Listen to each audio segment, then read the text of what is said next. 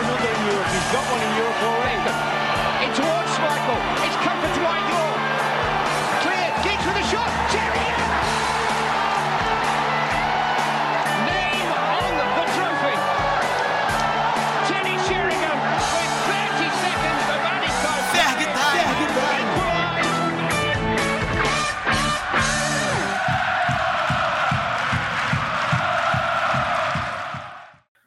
Fala, querido torcedor do Manchester United. Estamos chegando para a 43 edição do Ferg Time, o podcast da Red Iron Brasil.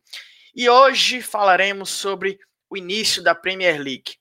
O Manchester United estreia no próximo sábado, dia 19 de setembro, diante do Crystal Palace, às 13h30 às 1h30 da tarde, em Old Trafford. O Crystal Palace estreou no último sábado, dia 12, vencendo o Southampton por 1 a 0 com gol marcado por Zaha, que teve passagem pelo Manchester United há algumas temporadas. Hoje comigo, ele, Fabrício Santos. Seja muito bem-vindo sempre, Fabrício Santos. É sempre um prazer estar na sua companhia. Opa, salve, salve, Vinho, meu querido conterrâneo. Salve, salve, galera ligada no podcast Fair Time. Vamos nessa para mais um episódio. Vamos nessa que a Premier League vai começar. Pois é, enfim, ou não tão enfim assim, visto que United foi que a Premier League da temporada passada foi até a última semana de junho, ou seja, pouco mais, junho não, de julho, de julho, não de junho. Ou seja, pouco pouco menos de dois meses depois do fim da temporada 2019-2020. A Premier League 2020-2021 já iniciou na Terra da Rainha essa edição vai até maio de 2021. Vai ser um calendário um pouco mais apertado do que estamos acostumados, tudo por causa da pandemia do novo coronavírus. Já começamos aqui fazendo o time base pra, do United, que você deve saber.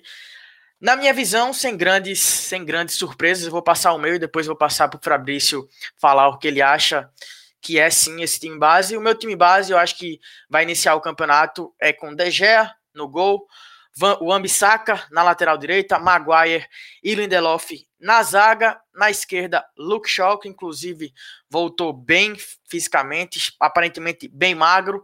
No meio, acredito que vai continuar sendo Matite, Pogba e Bruno Fernandes. E na frente, ainda sem Sancho, que possivelmente a gente não, não o United não terá Sancho, falaremos aqui ainda nesse, nesse programa sobre o camisa 7 do Borussia Dortmund. No ataque, Greenwood, Martial no comando e pela esquerda para dentro o nosso camisa 10, Marcos Rashford. Fabrício, você vê algo diferente? Você acha que o Van de Beek, a única contratação até o momento, vai ser titular, vai começar como titular? O que você me diz sobre isso? É, tanto para Van de Beek quanto para Henderson, que são as novas peças desse elenco, eu acho que a, a, a primeira atitude vai ser esperar, né? É, para começar primeiro falando sobre Henderson, que muito se vê entre a torcida do Manchester United dessa pedida de que De Gea saia do gol, de que dê, dê-se a, a, a, chance, a, a cria né, do, do Manchester United. Eu entendo, né? Se a gente for pegar a, a, a trajetória de De Gea na Premier League, ele tem ele tem 13 erros que levaram a gols, né, segundo o site da Premier League. E desses 13, 7 ele cometeu nas duas últimas temporadas. Então, realmente, nosso goleiro não vive o melhor de seus tempos. É, eu acho que o fator mais primordial para um arqueiro é a confiança, e ele não tem demonstrado isso enquanto veste a nossa camisa. Mas ele ainda tem muito, muito, muito que mostrar, eu acredito. Ainda, ele tem que sim ter o espaço para se recuperar. É, ele tem muito crédito. E o futebol também é feito de hierarquia, né? Então não dá para um cara que foi bem no Sheffield United, com todo respeito ao time do Sheffield, já chegar e tomar o posto do cara que tem o maior salário do elenco. Né? Então vamos ter calma nessa questão do gol. É, o Henderson é jovem, ele também falhou enquanto esteve no Sheffield, não tanto quanto o Gea, mas falhou. É, os números dele são muito equiparados aos de Gea, mesmo Gea com a temporada ruim, são muito equiparados. É só uma defesa a mais, uma defesa de pênalti, é, mesmo número de clean sheets. Então, vamos ter calma. E outra questão é, é de Van de Beek, né? Van de Beek que estou curioso para ver, porque pelo que eu pude acompanhar de algumas análises, de, de alguma coisa, algumas coisas que ele fez no Ajax, ele atua muito mais como meio, meio campista, esse cara que chega dentro da área. Tem muitos lances que você vê o Van de Beek atuando ao lado do atacante, né? Jogadas que ele finalizou, que a jogada finalizou em gol, gol dele, ele sempre atuando ali quase como um segundo atacante. Não que ele se posicione nessa posição de forma fixa, ele parte sempre do meio campo. E se você for pegar o mapa de calor dele das últimas duas temporadas, é literalmente o campo inteiro ele está por todo o campo. É, é, bizarro o quanto ele consegue participar. Então, de início, eu acho que vai ser essa formação que Ives disse, mas pontuando para caso o Gea volte a demonstrar um desempenho abaixo, ele vai ter uma sombra à sua altura que pode sim ameaçar sua vaga. Van de Beek pode entrar sim nesse time aí num, num possível 4-3-1-2, né, num possível losango, né, formação que, que Solskjaer eu gostava de usar muito esse 4-3-1-2 quando ele chegou ao, ao, United. E outro ponto não mencionado, e acho que até que muita gente já não bota mais tanta fé assim como em outros tempos, é o McTominay na vaga do Matite. Eu espero que ele se encontre na posição, que ele se firme por ali, mas a priori não vai ser o que vai acontecer. Sobre Scott McTominay, acho que pode até ser repetitivo aqui. Eu falo bastante do escocês, porque eu acredito que ele é um cara que tem tudo para ser um dos melhores meio-campistas, tanto da Inglaterra como do mundo.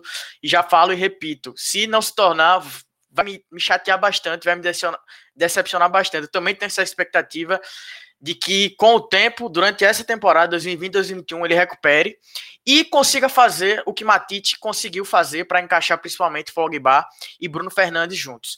Sobre o holandês, o novo camisa 34 do United, a gente frisou no último episódio, que foi especialmente sobre o holandês, que o holandês é esse cara que provavelmente gosta de atuar mais na posição que Bruno Fernandes faz. Porém, é um cara que ataca muito a área e que gera muito gol ou propriamente marcando ou gerando assistências para os seus companheiros. É uma peça que, sem dúvida nenhuma, a gente fala bastante aqui sobre profundidade de elenco.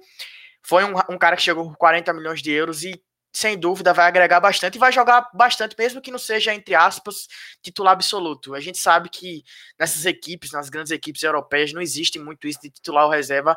É preciso ter um elenco de qualidade que dê ao técnico possibilidades de mudar no jogo ou durante a temporada mesmo ocupar em algum jogo, em alguma competição específica, ou não. Agora, como a gente falou, o Van de Beek pode ser a única contratação da equipe para a temporada. Eu sei que você que está nos ouvindo pode estar chateado.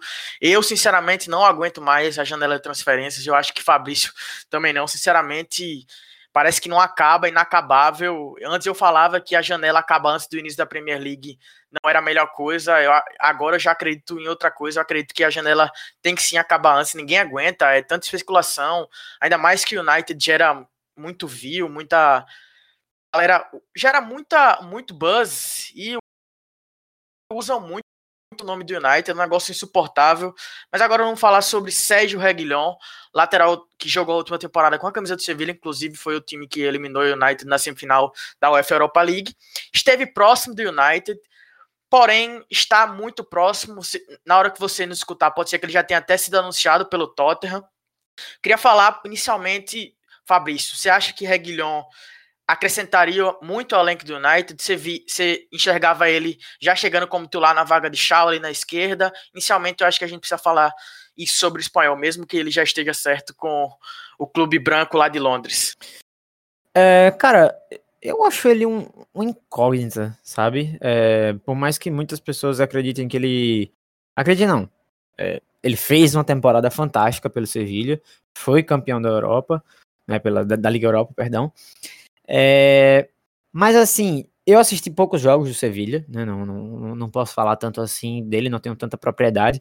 O que eu sei mais é sobre o time do Sevilha, né? Um time que, que era muito compacto, que jogava com linhas muito próximas e ele participava bastante do jogo, né? Em termos de característica, acaba pa parecendo muito com o Shaw. A bola gira muito em torno daquela, daquele lado esquerdo ali. A gente sofreu muito com a lesão do Shaw por, por, até como eu falei aqui no podcast, em, em, alguns episódios atrás, se você buscar, né, o, o quanto o Shaw potencializa o jogo de Rashford, né, o, a, o que ele abre de espaço, o que ele dá de preocupação para marcação, a inteligência que ele consegue ter, que realmente ele peca ali no, no, no setor final, né? Questão de cruzamentos, questão de passes, mas questão de movimentação, questão de marcação, ele entrega bastante, né? E a, o Reguilhão ele, ele segue uma, uma linha parecida com essa no Sevilla, de ser um cara muito útil e muito versátil e que joga muito para o time, né? No Real Madrid ele teve ele teve chances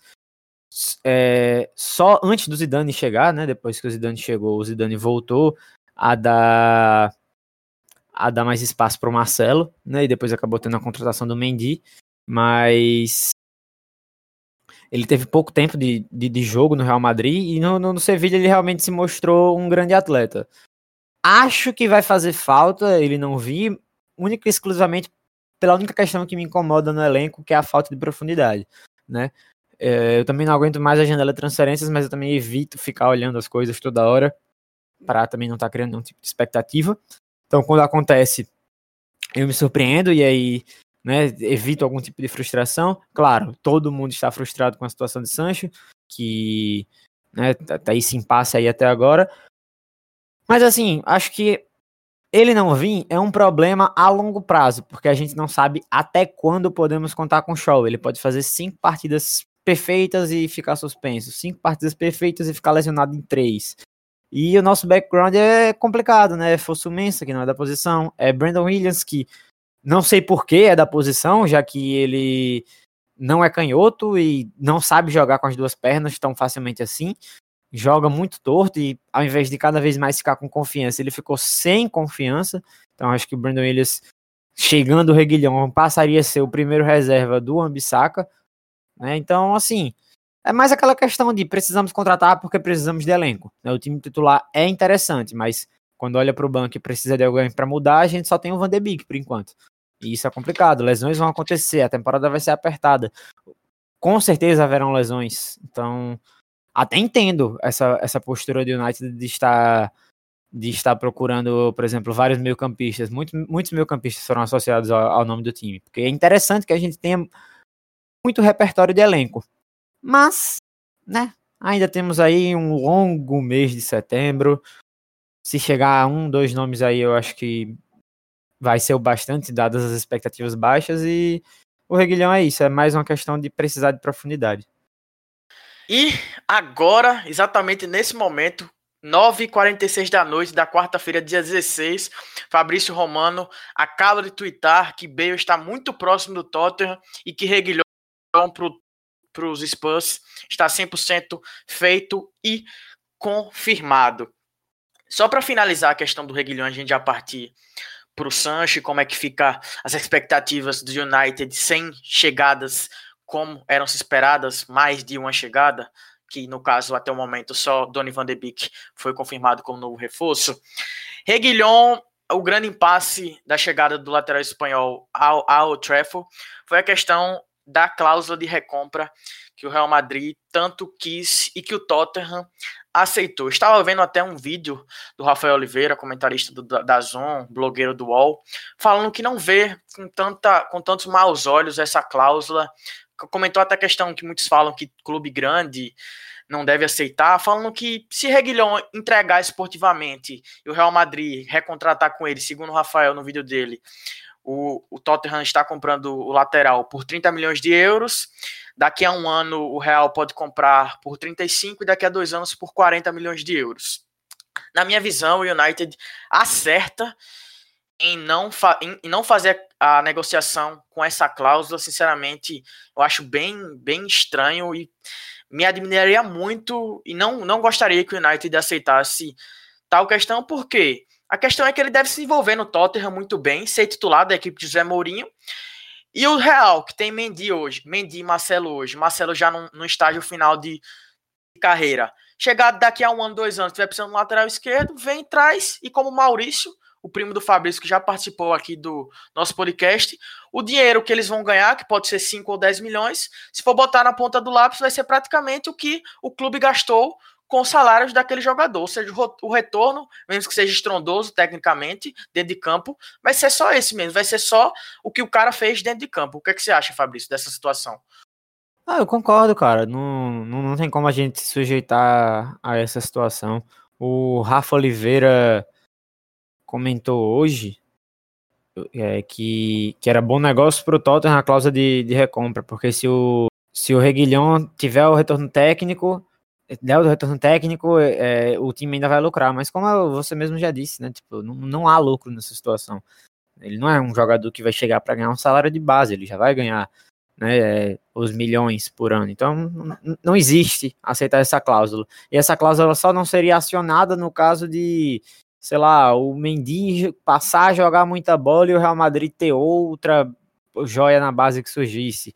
Ou então, é, o Reguilhão dar errado. Então, se a gente cogitar com a possibilidade dele dar errado, para eles não exercerem a opção de compra, então a gente também estaria perdendo na situação. Então, é melhor que a gente continue com, com, esse, com esse déficit do que se sujeitar a uma situação onde a gente claramente vai sair perdendo a longo prazo, né? A gente não pode pensar a curto prazo. Não, não é essa, não é esse o pensamento desse grupo que está moldando esse novo elenco da gente. Só para lembrar quem está nos escutando, a questão de Álvaro Morata, cria do Real Madrid, foi negociado com a Juventus com a cláusula de recompra porque a, que a Juventus tinha sido pago, o Real recontratou o centroavante e depois vendeu ao Chelsea por mais de 60 milhões de euros, é, tendo muito mais lucro do que a Juventus, do que a equipe italiana. Agora Eles literalmente entramos... são muito bons negócios, né? São, são, são gênios. Sim, sim, muito. Florentino Pérez é isso. Se você quer negociar com o Real Madrid, tem que saber negociar do jeito que ele quer. Mas também não é obrigado a sujeitar e nesse negócio, eu acredito que a diretoria do United tenha feito a melhor escolha possível nesse caso específico. Agora vamos falar dele, da inacabável novela Jason Sancho, camisa 7 do Borussia Dortmund. Ainda não é jogador do United e muito possivelmente nem se tornará jogador do United nessa janela ou em qualquer outra. A questão é a seguinte: muito falou do camisa 7 do, do Borussia Dortmund, o jovem inglês, que a, que a contratação dele seria por, em questão de tempo, o United contrataria ele em questão de tempo, ainda mais após a classificação para a Champions League. Já tem quase dois meses que o United se classificou para a UEFA Champions League pela Premier League, ou seja, eu falei aqui já que tem há pouco menos de dois meses que a Premier League 2019-2020 foi encerrada, e o United garantiu a classificação naquele, naquela vitória contra o Leicester.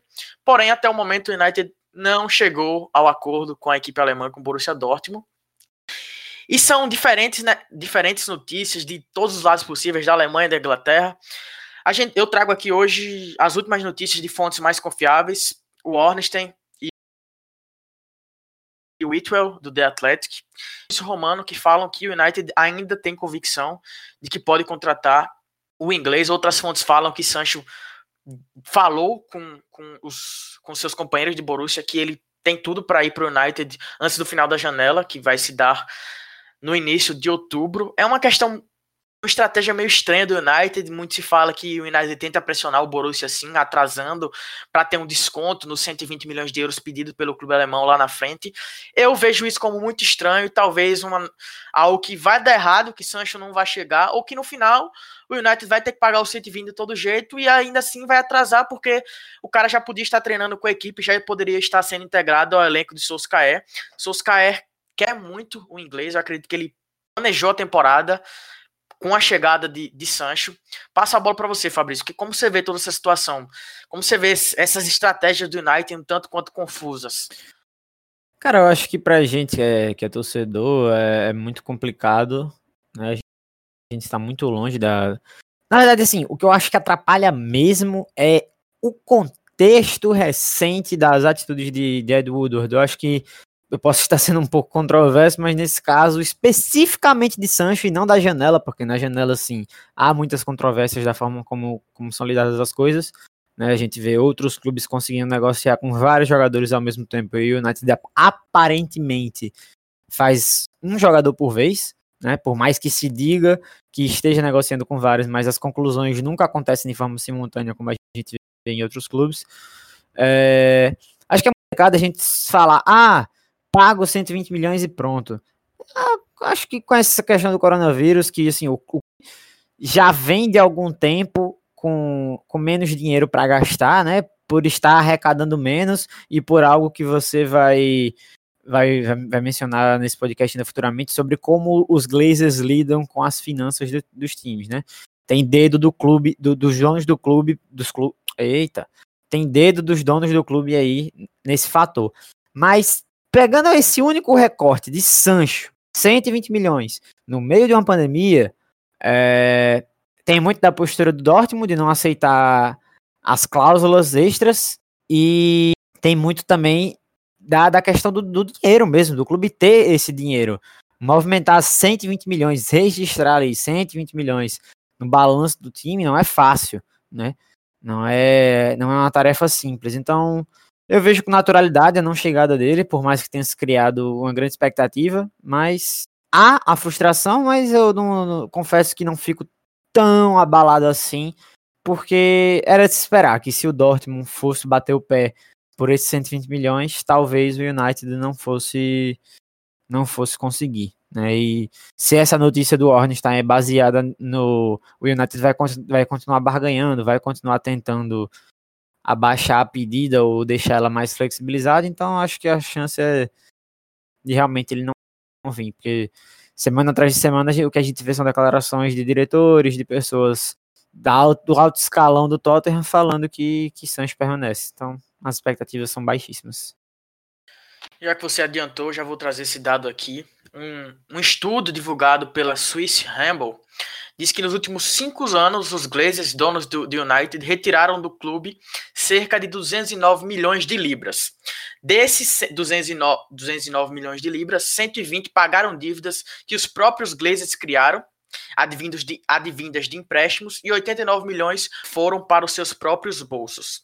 A conta fica, fica ainda pior se pegarmos recordes dos últimos 10 anos.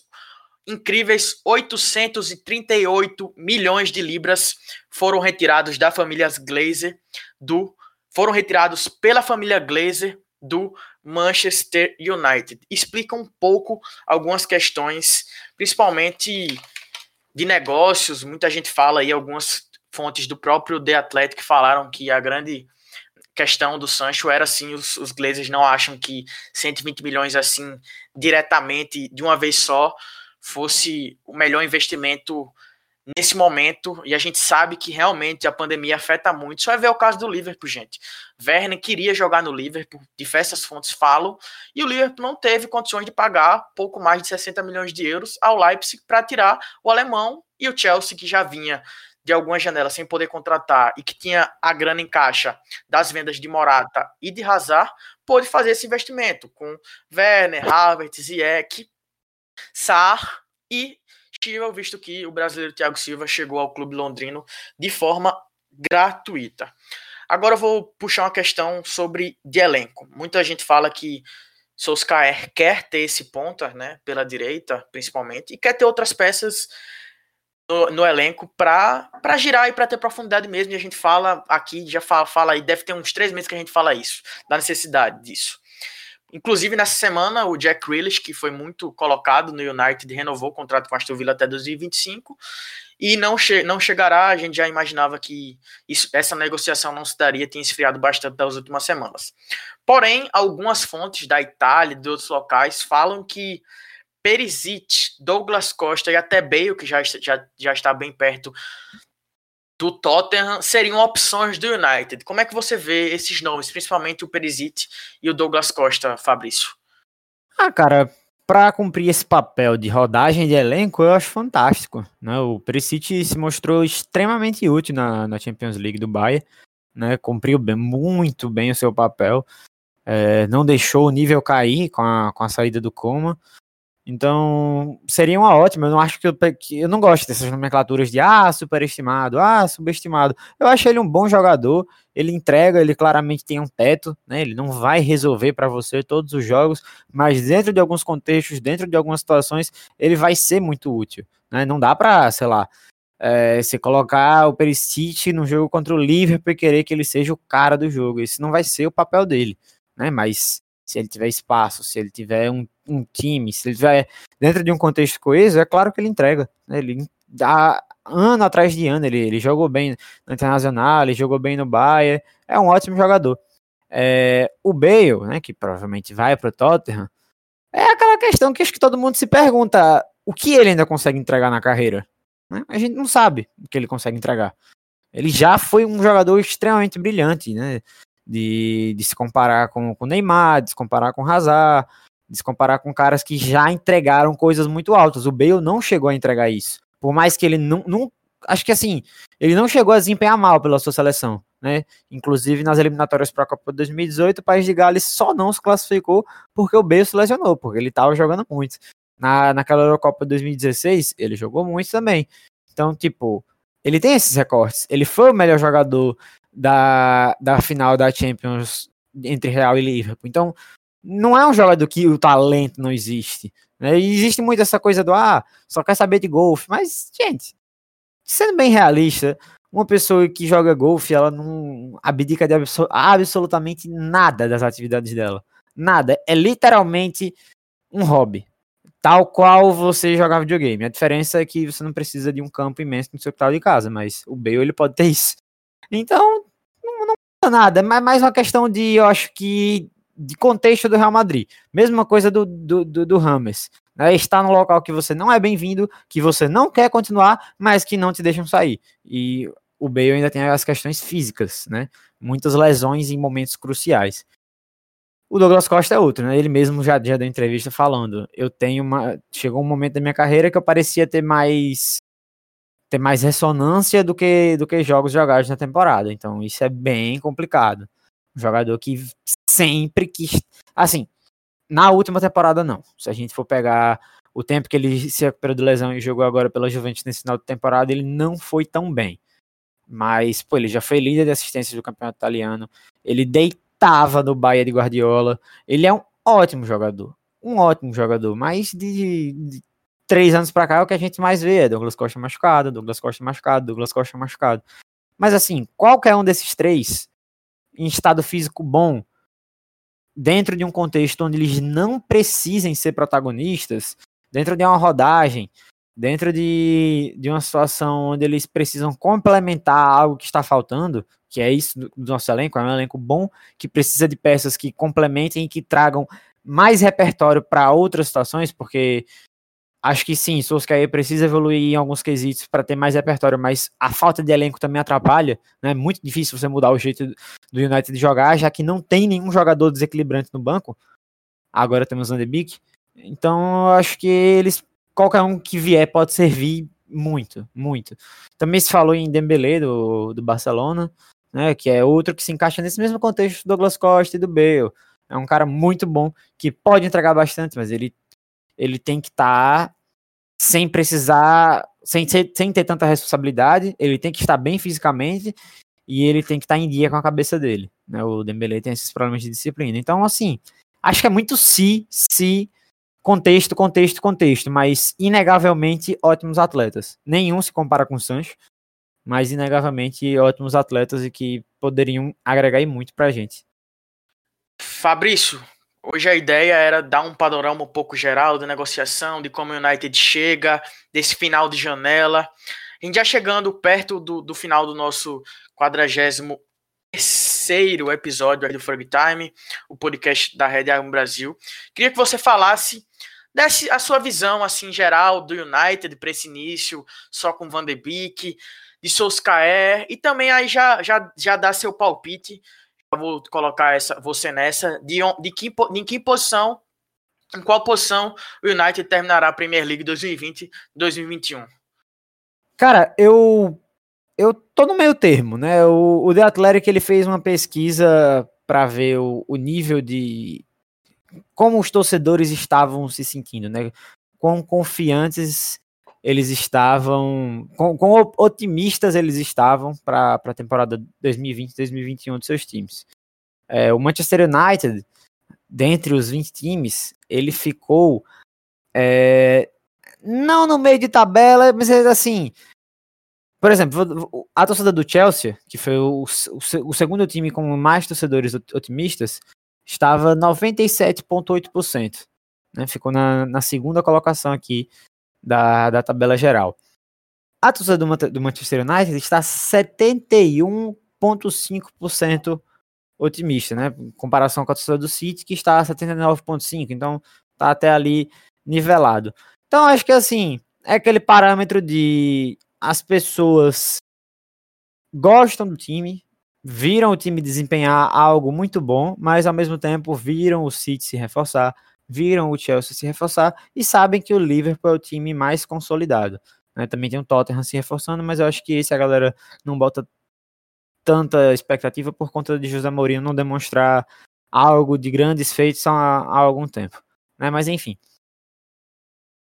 É, eu fico nesse impasse de, de achar que vão acontecer boas coisas, porque o time titular é bom, porque os caras provavelmente vão passar a entregar, a entregar cada vez mais, né? Rashford, expectativa de fazer mais de 20 gols, Martial, expectativa de fazer mais de 20 gols, Bruno Fernandes com a temporada completa,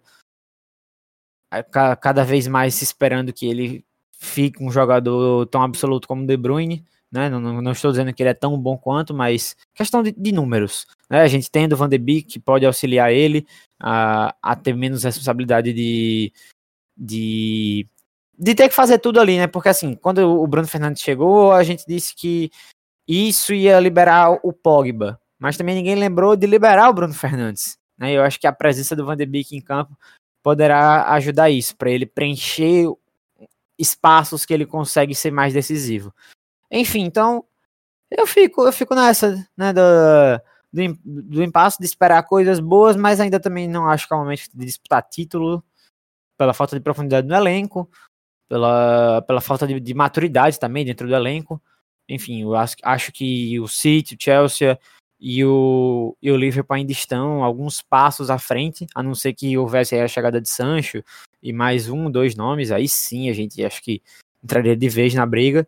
Mas é isso, a minha expectativa é de um quarto lugar, sendo, sendo eu acho que eu estou sendo otimista até, porque a gente também tá vendo o Arsenal crescer. Mas vai ser uma disputa muito grande, acho que vai ser a temporada inteira de, de muitas disputas, de muitas alternâncias.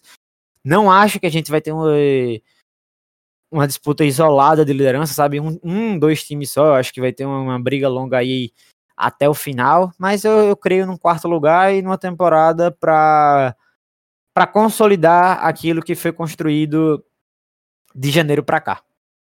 Concordo contigo, Fabrício. Eu acredito que o United está passando por um processo e esse momento, nessa temporada, ainda não será o momento de conquistar títulos e disputar. Eu ainda enxergo City e Liverpool uns dois passos à frente de United, Chelsea Arsenal. Eu acredito que a disputa do, do, United vai ser pela terceira ou quarta posição, com Chelsea bastante reforçado e com esse Arsenal que tem tudo para se desenvolver bastante. Porém, a gente vê o Arsenal, vê o Chelsea e tem que ver o United. United é uma equipe que vai continuar se desenvolvendo, o Rashford vai continuar se desenvolvendo, Greenwood vai continuar se desenvolvendo, Martial tem tudo para ter uma nova temporada de confirmação e se tornar definitivamente um 9 classe, se não é A, um B ali, que está quase chegando nos principais da Inglaterra. Tem o Bruno Fernandes, que, como você falou, uma temporada inteira tem tudo para desempenhar ainda melhor. Pogba, com a temporada inteira sem lesões, tem tudo para ir muito bem. Eu acredito que a gente tem um, que o United tem sim um bom time e que, que vai disputar ali a terceira e a quarta posição. Eu também fico com a quarta posição, acredito que é isso. Não, eu sei que, que é difícil falar que o United não vai disputar títulos, Porém, como eu falo e a gente fala aqui, não só eu, Fabrício Filos, é importante respeitar o processo pelo qual o clube passa. Desde 2013 não há, não houve nenhum outro momento que a gente visse uma perspectiva real médio e longo prazo. Então, é necessário respeitar esse momento, esse processo e não quebrar etapas. Fabrício, agora eu queria que você me dissesse um jogador que pode ter ido já bem na última temporada, muito bem, mas que você acha que vai bem novamente, que a torcida ou quem está nos escutando deve ficar de olho para 2020 e 2021, principalmente da Premier League? Cara, acho que pelo acontecido na seleção da Inglaterra, Mason Greenwood, né? Acho que o clube fez um, um processo de, de proteger ele, né? Desde que ele subiu muito bom, né? Ele afastado de entrevistas, ele afastado dos holofotes, aquela coisa do garoto, tímido na dele, berere barará, e aí acontece isso, né? Claro, coisa, coisa de jogador jovem. Na verdade, não, coisa de jogador, né? Se a gente for, for olhar aí na história, ele não foi o primeiro e nem vai ser o último, provavelmente, né? Aproveitando as vantagens que, que a fama e que o esporte dão, né? O cara fica deslumbrado, mas, mas eu quero, quero ver como ele vai lidar com, com essa repercussão negativa, como ele vai lidar já começando a temporada como titular, tendo mais minutos, sabendo-se que ele é a melhor opção, né, em caso de não chegar ninguém. Então eu estou curioso para ver como vai ser esse processo de resposta dele para o time titular, porque acho que se ele repete uma temporada tão boa como a última e dessa vez jogando do início ao fim, aí é para a gente criar enormes expectativas. Essas expectativas sobre ele já são grandes. Acho que se ele desempenha novamente em alto nível, aí a, a coisa vai vai subir muito de patamar pro, pro lado dele. Mas para escolher só um, eu escolho ele. Para quem não está nos escutando e que não sabe disso, Greenwood é o novo camisa 11 do United, assumiu essa camisa tão pesada que foi usada por muito tempo por Giggs, um dos maiores ou talvez o maior jogador da história do clube. O jogador que eu tenho um apreço especial por Max, Rashford. Eu acredito que ele possa ter uma temporada excepcional novamente, ainda mais se não se lesionar como se lesionou na última, mas eu estou bastante curioso para ver o que Bruno Fernandes, o que esse português, camisa 18 United, pode fazer numa temporada inteira na Inglaterra. Ele já foi tão impressionante em meia, em meia temporada. Eu estou realmente curioso para ver se ele vai aumentar o nível, se ele vai manter manter o mesmo nível, porque manter o mesmo nível já seria sensacional. E se ele aumentar, seria algo realmente um cara para se colocar na disputa pelo prêmio de melhor jogador da, da Premier League da temporada. Fabrício, tem mais alguma algo a falar sobre o United, sobre essa questão dessa estreia, dessa volta do clube na Premier League? Eu só vou pontuar Rio Ferdinand no, numa aspa que saiu dele aqui na, nas redes sociais sobre Jadon Sancho. O garoto tem um talento inacreditável. Eu preciso dele no Manchester United. Por favor, estou quase implorando. Ele precisa ser contratado quando as palavras dele eu encerro. Precisamos, Will Ferdinand. Como precisamos? Sanches seria aquela peça fundamental para novos horizontes para esse time comandado por Ole Gunnar Solskjaer. Antes de finalizarmos, Fabs, é, Fabrício, qual o seu palpite para a estreia contra o Crystal Palace no sábado, dia 19 de setembro, às 13h30 em Old Trafford? O United vai estrear bem, vai ganhar? Tem algum palpite de números de gols, ou só vitória, empate ou derrota? O que você me diria? Ah, cara, acho que se a gente não esperar a vitória, é, é muito pessimismo, né? É, creio que ganha, ganha sem, sem maiores dificuldades, por mais que o Palace constantemente seja um time que dá trabalho a todos os times do Big Six. Todos não, mas Chelsea e Liverpool particularmente sempre tem problemas contra, contra o Palace e eles ganharam da gente ano passado em Old Trafford. Mas eu creio que, que, que vem uma vitória, uma vitória convincente, né, com uma boa atuação do, dos nossos meninos de frente, talvez uma boa estreia do Van de Beek, mostrando seu potencial. Enfim, estou ansioso para o que, o que veremos nesse final de semana. Como não diria Edilson Capetinha, concordo, craque. Eu acredito que o United vá estrear com vitória no próximo sábado, dia 19. E a última informação para encerrarmos a 43 edição do Frog Time, podcast da Red Army. O United foi derrotado no último sábado, dia 12, para o Aston Villa num, num, amistoso que fez contra a equipe dos Villains na casa deles, na, no jogo que marcou a estreia de Donny van de Beek, novo camisa 34. O United foi derrotado por 1 a 0 com um gol marcado por Oli Watkins, Watkins, eleito o melhor jogador do Championship e novo jogador do Aston Villa. Do Aston Villa e já agradeço a parceria de sempre de Fabrício, sempre uma satisfação estar contigo, meu amigo. Muito obrigado por sempre agregar aqui ao Frog Time.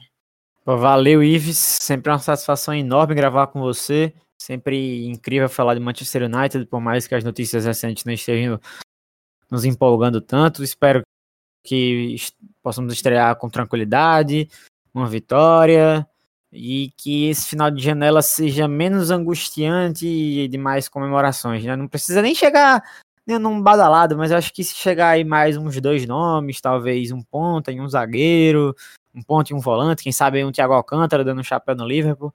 Enfim, vamos aguardar e é isso. Muito obrigado a você que ouviu o Fake Time até aqui. Muito obrigado, Ives, pela condução excepcional de sempre.